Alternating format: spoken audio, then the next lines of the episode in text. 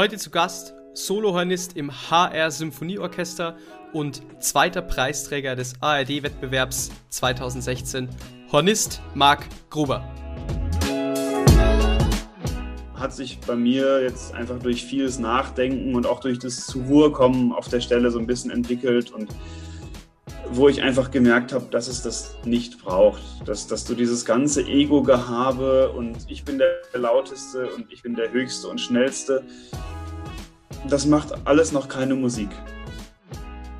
Herzlich willkommen bei Careers of Classical Musicians, ein Podcast rund um das Thema Karriere im Klassikmarkt. Dieser Podcast wird unterstützt von unserer eigenen Branding-Agentur Dreher Media. Um unseren heutigen Gast noch einmal vorzustellen, Marc Gruber, 28 Jahre alt, seit 2016 Solohornist äh, beim HR Symphonieorchester. Wichtig zu wissen ist, dass er in Düsseldorf und Köln studiert hat und im Beethoven Orchester in Bonn 2014 angefangen hat. Damals hat er sein erstes Probespiel gewonnen und hat im Endeffekt mit 20 Jahren schon quasi ja, Geld verdienen können in einem Orchester und sein Studium beendet. Über genau dieses Phänomen haben wir gesprochen, sprich wie diese Orchesterwelt karrieremäßig funktioniert, was man beachten muss, was er jungen Musikerinnen und Musikern mit auf den Weg gibt, die in einem Orchester Fuß fassen möchten und wie diese ganze Orchesterszene, sage ich mal, auch gestrickt ist. War für mich auch total interessant, weil ähm, ich da bis jetzt noch nicht so wirklich durchgeblickt habe. Ähm, nach diesem Podcast kann man wirklich auch strategisch einiges verstehen ähm, und sicher auch nützliches Wissen herausziehen. Marc ist jemand, der äh, aber neben der Orchestertätigkeit auch solistisch sehr aktiv ist, sofern es mit dem Horn als Instrument natürlich möglich ist. Ist klar, dass das nicht das Klavier ist. Dennoch haben wir das Solistische auch beleuchtet, denn er hat damals auch 2016 beim ARD-Wettbewerb in München den zweiten Preis, den Publikumspreis und einen Sonderpreis gewonnen.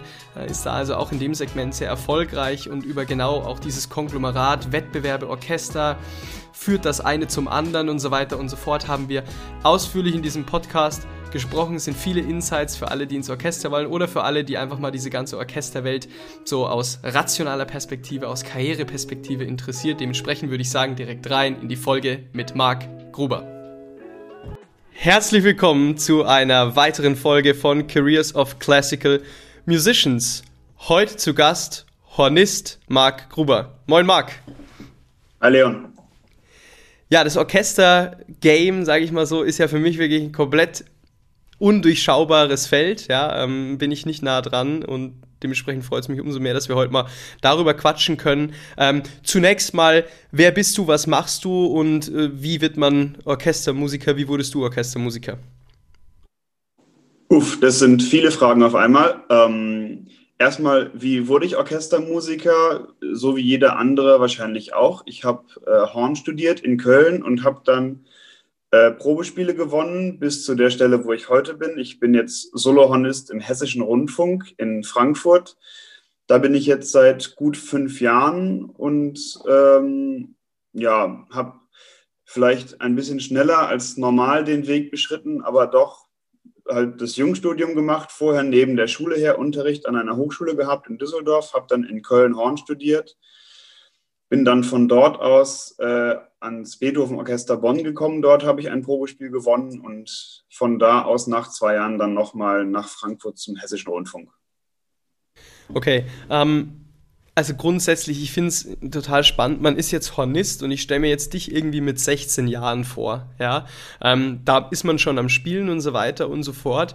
Ähm, warst du da mental an dem Punkt, dass du auch schon damals wusstest, okay, ich kann darauf auch wirklich eine, eine Karriere bauen, also ich kann das beruflich machen? Oder war das immer so irgendwie auch familiär gesehen für dich was, was du halt irgendwie machst nebenbei und macht Spaß, aber, aber das ist es jetzt nicht oder so? Also wie ernsthaft denkt man da im jungen Alter drüber nach?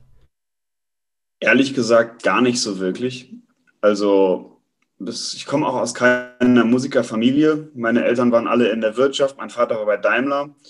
Und ähm, ja, das, man hat es halt gespielt. Ich war ganz gut auf dem Horn immer. Ich habe dann ja auch das Jungstudium gemacht und ähm, klar war da mal irgendwann so die Idee, dass man das vielleicht auch beruflich machen könnte, aber ähm, Plan A war eigentlich lange Mathe oder Chemie tatsächlich. Okay, okay. Und ähm, das kam dann so mit 18, 19, kurz vorm Abi, habe ich mir dann überlegt, was möchte ich machen. Dann kamen auch immer intensiver so Jugendorchester-Arbeitsphasen im Bundesjugendorchester dazu noch, wo das Niveau dann noch BJO, BJO, ja. Genau. Ja, ja, ja, ja. Und äh, da habe ich mich dann irgendwann entschlossen, ach, eigentlich kann ich mir keinen schöneren Job vorstellen, als das beruflich machen zu dürfen.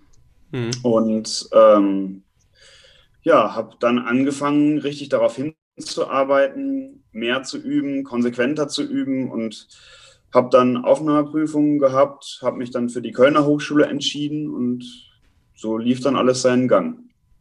Okay, krass. Also schon, ist schon so ein Punkt, glaube ich, ne? wenn du es auch sagst, du kommst aus keiner Musikerfamilie, glaube ich, ist es auch irgendwo, ja, ne, ich studiere Mathe und Chemie, ist, ist, ist sage ich mal, gewöhnlicher als ich werde jetzt Hornist. Ähm, war da dein Background so von Anfang an hinter dir? Also worauf ich so ein bisschen hinaus will, ist, wie kommt es mhm. dann im Umfeld an? Weil man rechtfertigt ja Entscheidungen nicht nur gegenüber sich selbst, sondern muss sie ja auch ne, oftmals so ein bisschen im Umfeld gegenüber rechtfertigen. So, wenn du sagst, ja, ich werde jetzt Hornist, so, das ist ja wirklich nicht das Gängigste. Ne? Wie, wie kommt das an?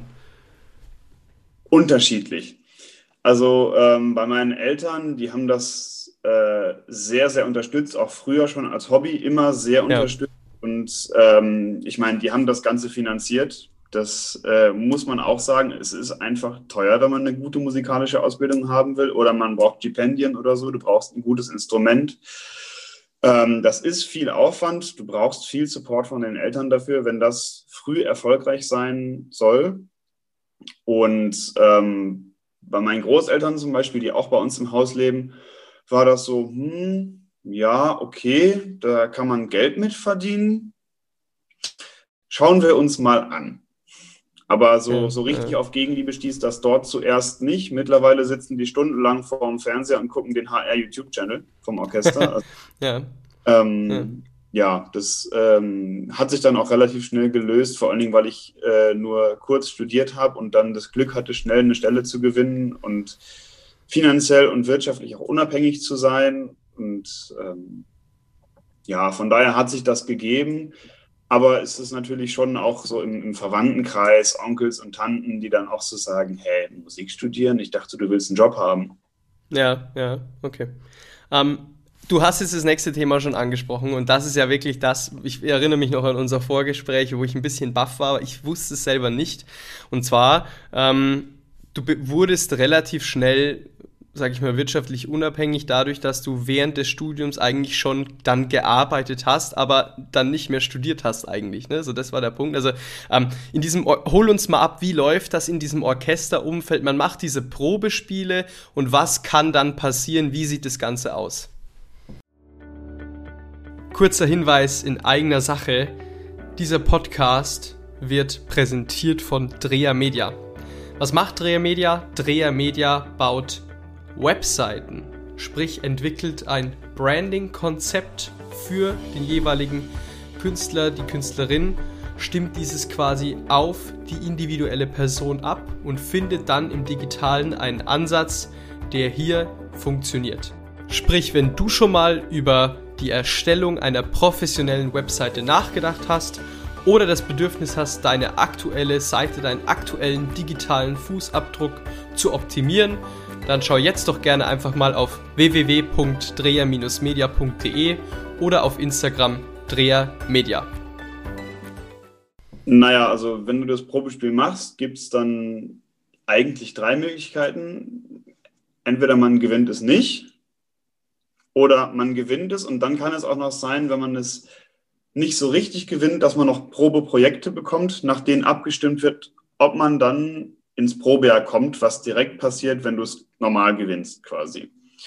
Okay. Und ähm, bei mir war das so, ich habe, lass mich nicht lügen, ich glaube im April das Probespiel in Bonn gewonnen und im September ging dann das Probejahr los. Und dazwischen drin mhm. habe ich dann schon mal ein bisschen Aushilfe gespielt, weil die Stelle ja frei war. Und ähm, ja, das, äh, dann spielst du ein Jahr lang quasi das normale Sinfonierepertoire, das Opernrepertoire mit. Du machst die Spielzeit mit dem Orchester für zwölf Monate. Das kann auch immer unterschiedlich beginnen, je nachdem, wann die Stelle ausgeschrieben ist, wann jemand in Rente geht, wie es bei dir auch passt, ob du vorher schon mal eine Stelle hattest, wo du raus musst. Und danach gibt es dann ähm, eine Abstimmung. Das ist auch von Orchester zu Orchester unterschiedlich, wer alles abstimmt oder wie viele Prozente und Mehrheiten du brauchst. Und ähm, genau, da kann dann im Prinzip jeder seinen Senf zu geben, weil es muss ja auch jeder deine Einstellung quasi mittragen. Das war zumindest in ja. den Orchestern so, wo ich gespielt habe. Und es gibt normalerweise ein bis zwei Zwischengespräche. Mhm. Und ähm, da kommt, das kommt dann, wenn es eins gibt, meistens nach sechs Monaten und dann sitzt man mit der Horngruppe und eventuell dem Orchestervorstand, setzt man sich zusammen, beratschlagt dann, dann wird der Kandidat quasi äh, zu einem Treffen eingeladen und dann kriegt er ein Zwischenfazit, was gut läuft, was nicht so gut läuft, was man sich noch wünscht und ja, das ist eigentlich so im Grunde genommen das Probejahr. Und theoretisch, wenn man dann dieses Probejahr, sag ich mal, erfolgreich besteht, hat man da eine Festanstellung auf Lebenszeit in dem Orchester, theoretisch. Genau, weil mhm. rein rechtlich glaube ich sogar, dass Zeitverträge nicht mehr vergeben werden dürfen, außer für ähm, Vertretungen wie Krankheitsvertretung oder Schwangerschaftsvertretung, wenn jemand ja. quasi zeitweise aus dem Dienst rausgeht. Da darf man Zeitverträge ausschreiben, aber feste, freie Stellen dürfen eigentlich nicht mehr mit Zeitverträgen besetzt werden. Sondern Was ja schon ein Wort ist, ne? Also musst du ja. überlegen, du bist irgendwie zwar. Ich finde es ja cool, weil es zeigt eigentlich, ich meine, Musik, dafür brauchst du jetzt nicht groß studieren, sondern muss halt einfach gut spielen. Ne? Ähm, das korreliert vielleicht nicht mit dem Studium, ne? so sage ich mal ganz ehrlich. Ne? Also ähm, ich finde es super sinnvoll, einfach Probespiel zu machen. Probespiel heißt, für alle, die es nicht wissen, es gibt quasi sagen, wie ein Auswahlverfahren, ein Wettbewerb auf eine freie Stelle. Also meinetwegen, da kommen zehn Hornisten für eine Stelle, die spielen dann und dann geht es so weiter, wie Marc eben erzählt hatte. Und dann gewinnt halt einer sozusagen diese Stelle und, und wird dann klar nochmal so ein bisschen probezeitmäßig gecheckt, ne, ob das auch passt und so weiter, weil man geht ja dann echt schon einen langen Deal ein, wenn du sagst aufs Lebenszeit. Ne, das ist ja auch schon ein Risiko fürs Orchester. Auf der anderen Seite ist natürlich sau cool, weil du im Endeffekt als Orchester ja Mitglied echt echt ein sicheres Leben hast und eigentlich von Anfang an sofort in der Premier League dabei bist, um es mal sozusagen. Gut, kommt drauf an, in welchem Orchester, aber du musst nicht erst irgendwie ins Opernstudio, wie zum Beispiel bei den Sängern, und mal hier ein Konzert mal da und dann kommst du mal irgendwann zu Wiener Staatsoper. Es gibt natürlich weniger Orchester. Und du bist halt von Anfang an irgendwie so dabei. Ob du jetzt 20 oder 40 bist, macht eigentlich keinen Unterschied. Gibt es da irgendwie so im Orchester so Spannungen, dass man irgendwie so, so ganz junge Leute ungern sieht. Also das ist schon so, dass man zwar, dass man zwar nicht studieren muss, aber dass es schon so gern gesehen wird, wenn man ein sehr erfolgreiches Studium absolviert hat oder so. Also was sind also die, die Vorurteile irgendwie? Also ich glaube, das hängt sehr wenig daran, wie viel und wie erfolgreich man studiert hat, sondern einmal daran, wie sehr du dich einpasst ins Orchester. Das heißt auch als, als Solohans zum Beispiel, mit den Kollegen kommunizierst, nicht immer am lautesten spielen musst, sondern vielleicht auch ähm, lautstärketechnisch anderen den Vortritt lässt oder sie begleitet. Okay, okay. Ja. Ähm, das hat auch, glaube ich, mit dem Alter nicht so viel zu tun, sondern mit dir als Person. Und ich habe da jetzt keine Ressentiments festgestellt, außer dass halt mal ein Witz kam wie, Mensch, das klingt toll, hast du studiert? Und ähm, okay. ja. sonst gibt es da eigentlich keine großen Spannungen. Ich meine, natürlich gibt es in einem Umfeld, wo 112 Orchestermusiker bei uns zusammenarbeiten, immer kleinere Spannungen oder Themen, die man besprechen kann oder muss. Aber ähm, ich würde sagen, dass jetzt zum Beispiel hier in Frankfurt, dass es ein sehr entspanntes Orchester ist und ich echt Glück habe, da gelandet zu sein. Hm. Also so Teamfähigkeit, ne? Liest man ja gerne auf jedem Lebenslauf. Aber, aber mal, also mal ganz real gedacht, stelle ich mir schon unglaublich wichtig vor, ne? dass man irgendwie nicht so der Egomane ist, sag ich mal, in so einem Umfeld. Das kommt wahrscheinlich gar nicht gut an, oder? Nee, gar nicht. Und mhm. äh, ich meine, das, das war vor zwei, drei Generationen war das vielleicht noch normal, dass da Leute an wichtigeren Positionen eher noch den Despoten haben raushängen lassen oder sowas. Aber das ist ja gesamtgesellschaftlich mittlerweile so, dass die Entwicklung dahin geht, dass man eigentlich ja. Hierarchien hat und mehr ähm, eine Art Miteinander als eine Art Übereinander führt. Und ähm, ich habe gleich auch meiner Horngruppe von Beginn an gesagt, Leute, ich bin jetzt 23, wenn ich hier anfange. Ich habe die Erfahrung nicht. Ich weiß einigermaßen, wie man Horn spielt. Und ähm, damit wir das alle zusammen erfolgreich über die Bühne kriegen, bin ich auch jederzeit froh über Tipps, über eure Erfahrungen. Ihr sitzt hier teilweise seit 30 Jahren.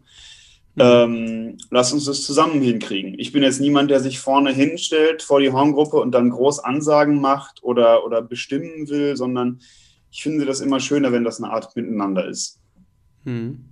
Obwohl du Solohornist bist. Ne? Solohornist ist quasi der Frontman, wenn man es mal so sagt. Oder genau, also der, der ja, am ersten okay. Horn sitzt, der die Soli spielt, der dann auch für die Horngruppe letztendlich äh, musikalisch die Entscheidungen treffen soll. Aber das kann man ja auch gemeinsam tun. Und ja. letztendlich bist du ja auch nur ein Rädchen im Getriebe des, im Getriebe des Orchesters, äh, dem dann der Dirigent zum Beispiel noch vorsteht. Und also da dieses Mittel zu finden zwischen, ich habe jetzt ein Solo, ich spiele solistisch, ich passe mich an, weil ich eigentlich gerade nicht so wichtig bin und so seinen, seinen Platz zu finden. Das dauert auch eine Zeit und ähm, ich kann jetzt sagen, ich bin jetzt fünf Jahre da und so langsam habe ich das Gefühl, ich bin jetzt äh, sattelfester und so auf der Stelle richtig angekommen. Okay, okay. Ähm, also super, super spannend. Du hast äh, angesprochen, das Thema Dirigenz. Mit welchen Dirigenten hast du schon zusammengearbeitet? Gibt es da irgendwie so ein paar coole Namen, die man irgendwie droppen kann? Uff, ähm, ein paar coole Namen, die man droppen kann. Also unter anderem unseren Chefdirigenten Andres Orozco Estrada, der jetzt äh, nach Wien geht zum Beispiel. Dann äh, mit Bernhard Halting hatte ich das Glück, zusammenspielen zu dürfen im Konzertgebau. Mhm. Ähm, Herbert in Amsterdam. In Amsterdam. Mhm. Genau, in Amsterdam. Ja. Mhm. Ähm, Herbert Blomstedt durfte ich erleben. Dan Daniel Harding habe ich mit ihm spielen okay. dürfen. Also so ein paar Namen kommen da schon zusammen. Ich habe leider die Leute wie Abado oder Marcel oder so, da war es mir nicht mehr vergönnt, mit denen Musik machen zu dürfen.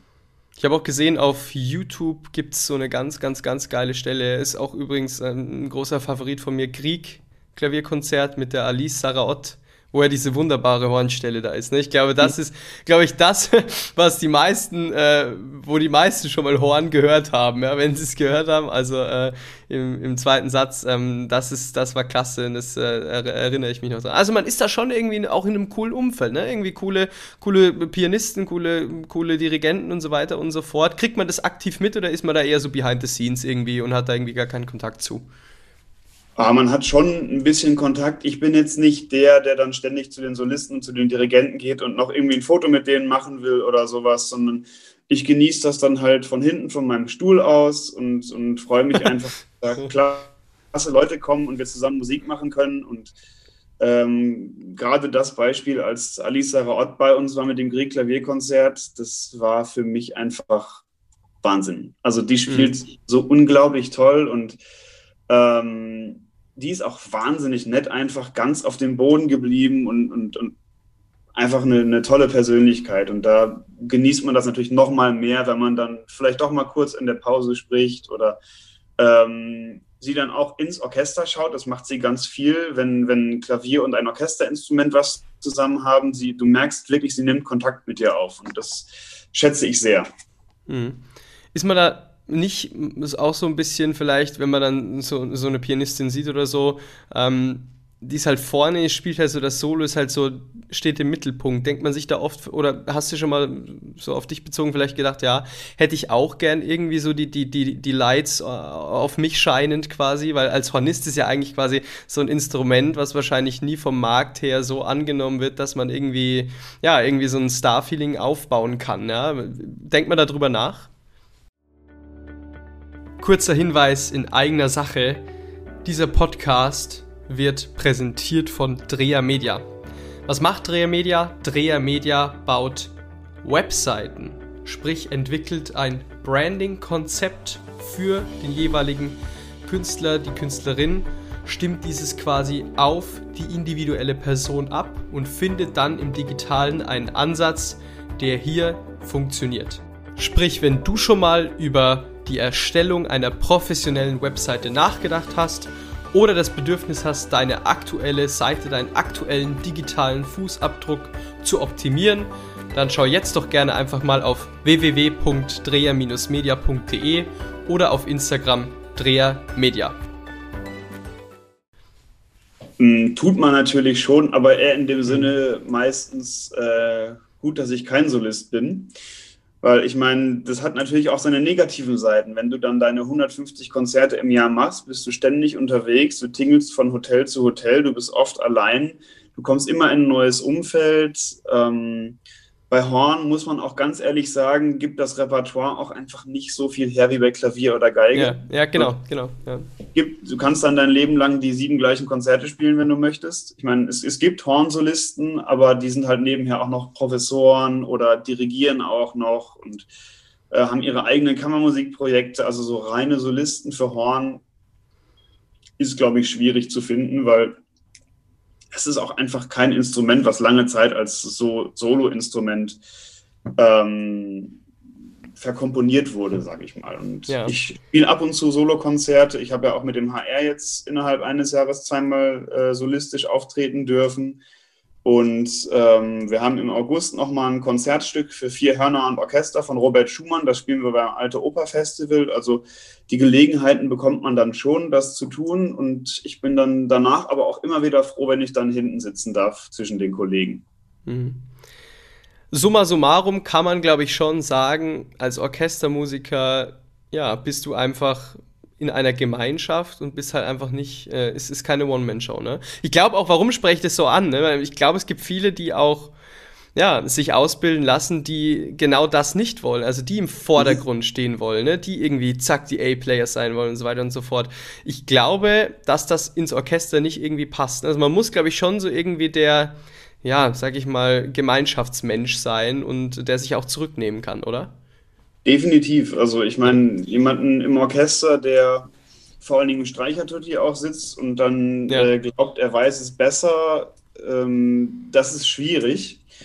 Äh, passiert aber auch selten, weil dafür ja dann auch der Auswahlprozess des Probejahrs da ist. Ob du merkst, passt der zu uns, passt der in die Gruppe.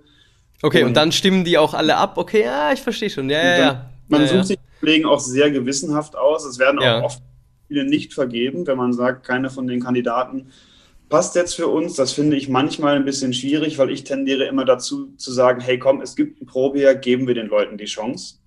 Weil ich meine, du mhm. entscheidest ja auch über die Zukunft von Menschen. Mhm. Aber ähm, es kann auch berechtigte Fälle geben, wo du sagst, das Niveau stimmt einfach nicht oder es passt klanglich niemand so, dass wir uns das vorstellen können. Also das ist ein sehr komplizierter Prozess, neue Kollegen auszuwählen und ähm, jeder, der es geschafft hat, ist wahrscheinlich irrsinnig froh und ähm, versucht erstmal auch den Leuten, die nachkommen, das Leben nicht allzu schwer zu machen. Hoffentlich.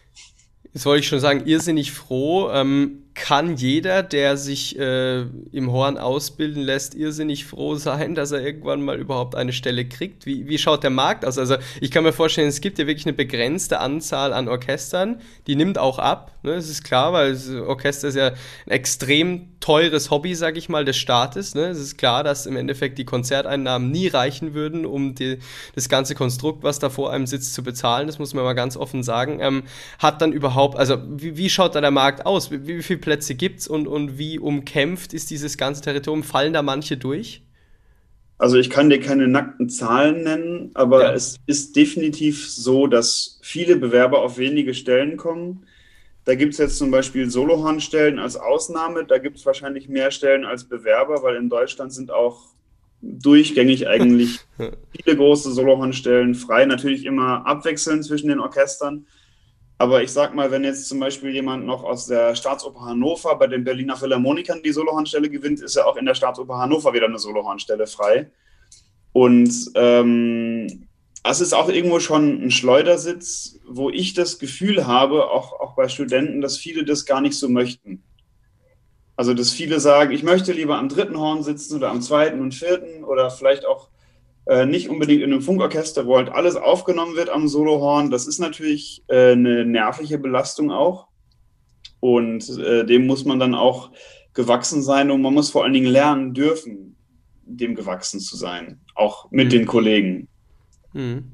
Was ist dein Ziel? Also HR Symphonieorchester ist ja schon eine Ansage so, ne? Das ist jetzt nicht das Bonn, also war schon ein Upgrade zu Bonn dann, ne, letztendlich. Hat korreliert wahrscheinlich auch damit, dass du 2016 ARD-Wettbewerb gewonnen, also nicht gewonnen, zweiten Preis gewonnen hast, was ja im ARD-Wettbewerb auch ein Wahnsinnsergebnis ist. Kommt man überhaupt durch so einen Wettbewerbserfolg dann in diese, sag ich mal, Tier, Tier One Orchester rein?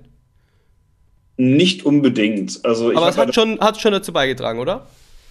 Auch nicht eigentlich, weil ich habe okay. das Probespiel im Hessischen Rundfunk ein paar Monate vor dem ARD-Wettbewerb gewonnen. Ah, okay. Und Okay. äh, habe mein Probejahr im, am 1. April angefangen, 2016, und im September war dann dieser Wettbewerb.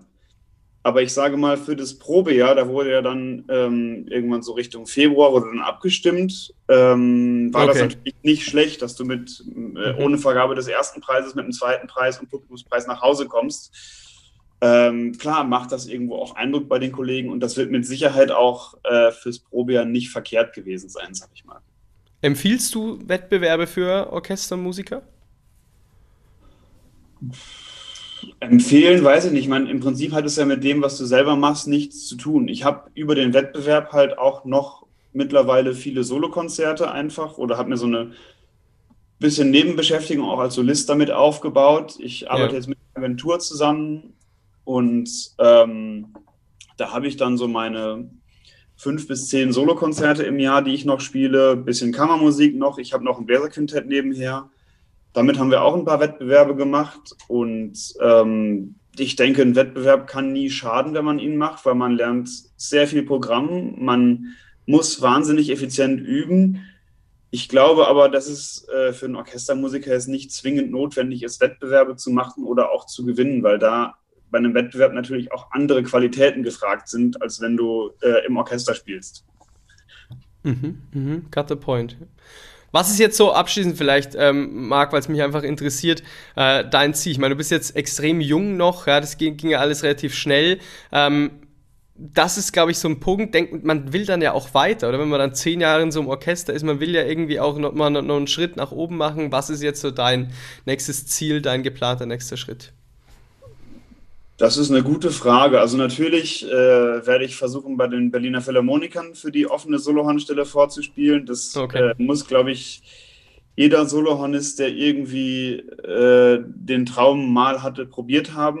Ist natürlich auch was, wo man sagt, ich fahre hin, ich probiere es. Wahrscheinlich klappt es sowieso nicht, weil sind halt die Berliner Philharmoniker. Ähm, Ist das so das Tier-One-Orchester in der Szene? Weil ich würde jetzt so spontan sagen, okay, Symphonieorchester des Bayerischen Rundfunks und Berliner fallen mir ein. Ja, so als im, im Ja, deutschsprachigen Raum so. Ja. Und in Deutschland so die großen, da kann man dann noch ähm, vielleicht zuzählen, Gewandhausorchester oder, oder Dresdner Staatsoper oder sowas. Aber im Grunde genommen sind das so als Konzertorchester vor allen Dingen, äh, in dem ich mich ja auch jetzt befinde, sind das so die beiden großen Nummern. Und ähm, naja, die Berliner Philharmoniker sind halt seit jeher einfach so das Aushängeschild für, für deutsche Orchesterkultur und ähm, ist natürlich auch einfach ein unglaubliches Orchester. Ich durfte bis jetzt noch nicht dort spielen, aber wer weiß, was noch kommt. Und das würde ich probieren. Und ansonsten macht man sich natürlich Gedanken, wie ist das ähm, mit einer Professur vielleicht in ein paar Jahren oder auch nicht.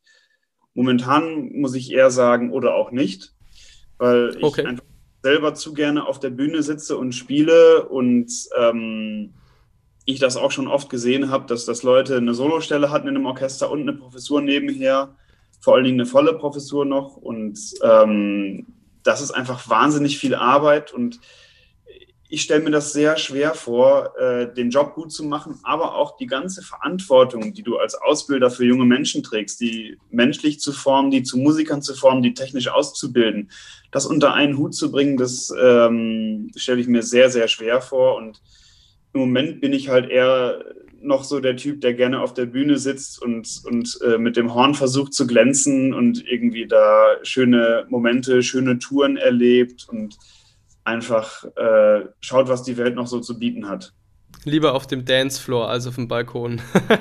okay, ja, verstehe. verstehe. Ähm, abschließend, weil du gerade, wie ich gemerkt habe, sehr reflektiert über dieses Thema, wie fördere ich junge Menschen und so weiter und so fort auch nachdenkst ähm, und da sicher was mitgeben kannst. Was würdest du so ähm, jungen Musikern, keine Ahnung, die jetzt im BJO oder was weiß ich, im, im, irgendwo im Landesjugendorchester irgendwie spielen und, und sich irgendwie im Orchester verwirklichen möchten, langfristig auf, mit auf den Weg geben? Das ist natürlich schwierig generell zu sagen, aber regelmäßiges Üben ist leider wirklich wichtig. Lange Töne aushalten nervt furchtbar, ist aber leider auch wirklich wichtig. Und ähm, etwas, was mir früher nicht so eigen war, bescheiden bleiben.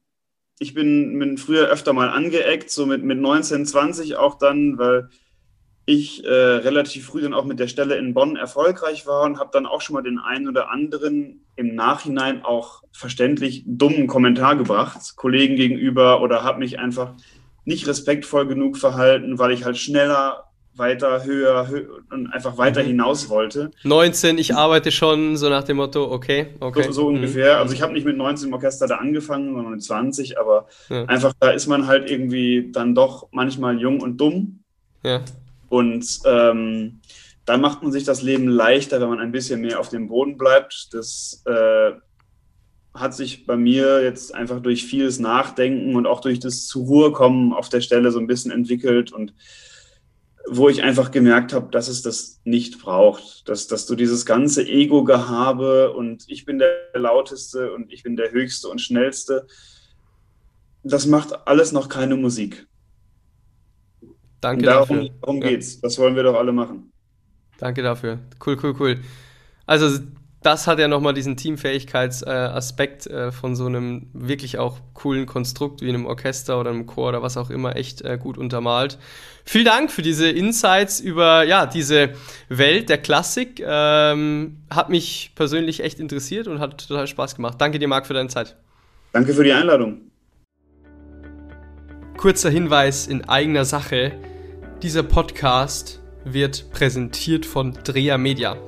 Was macht Dreher Media? Dreher Media baut Webseiten, sprich entwickelt ein Branding-Konzept für den jeweiligen Künstler, die Künstlerin, stimmt dieses quasi auf die individuelle Person ab und findet dann im digitalen einen Ansatz, der hier funktioniert. Sprich, wenn du schon mal über die Erstellung einer professionellen Webseite nachgedacht hast oder das Bedürfnis hast, deine aktuelle Seite, deinen aktuellen digitalen Fußabdruck zu optimieren, dann schau jetzt doch gerne einfach mal auf www.dreher-media.de oder auf Instagram Dreher Media.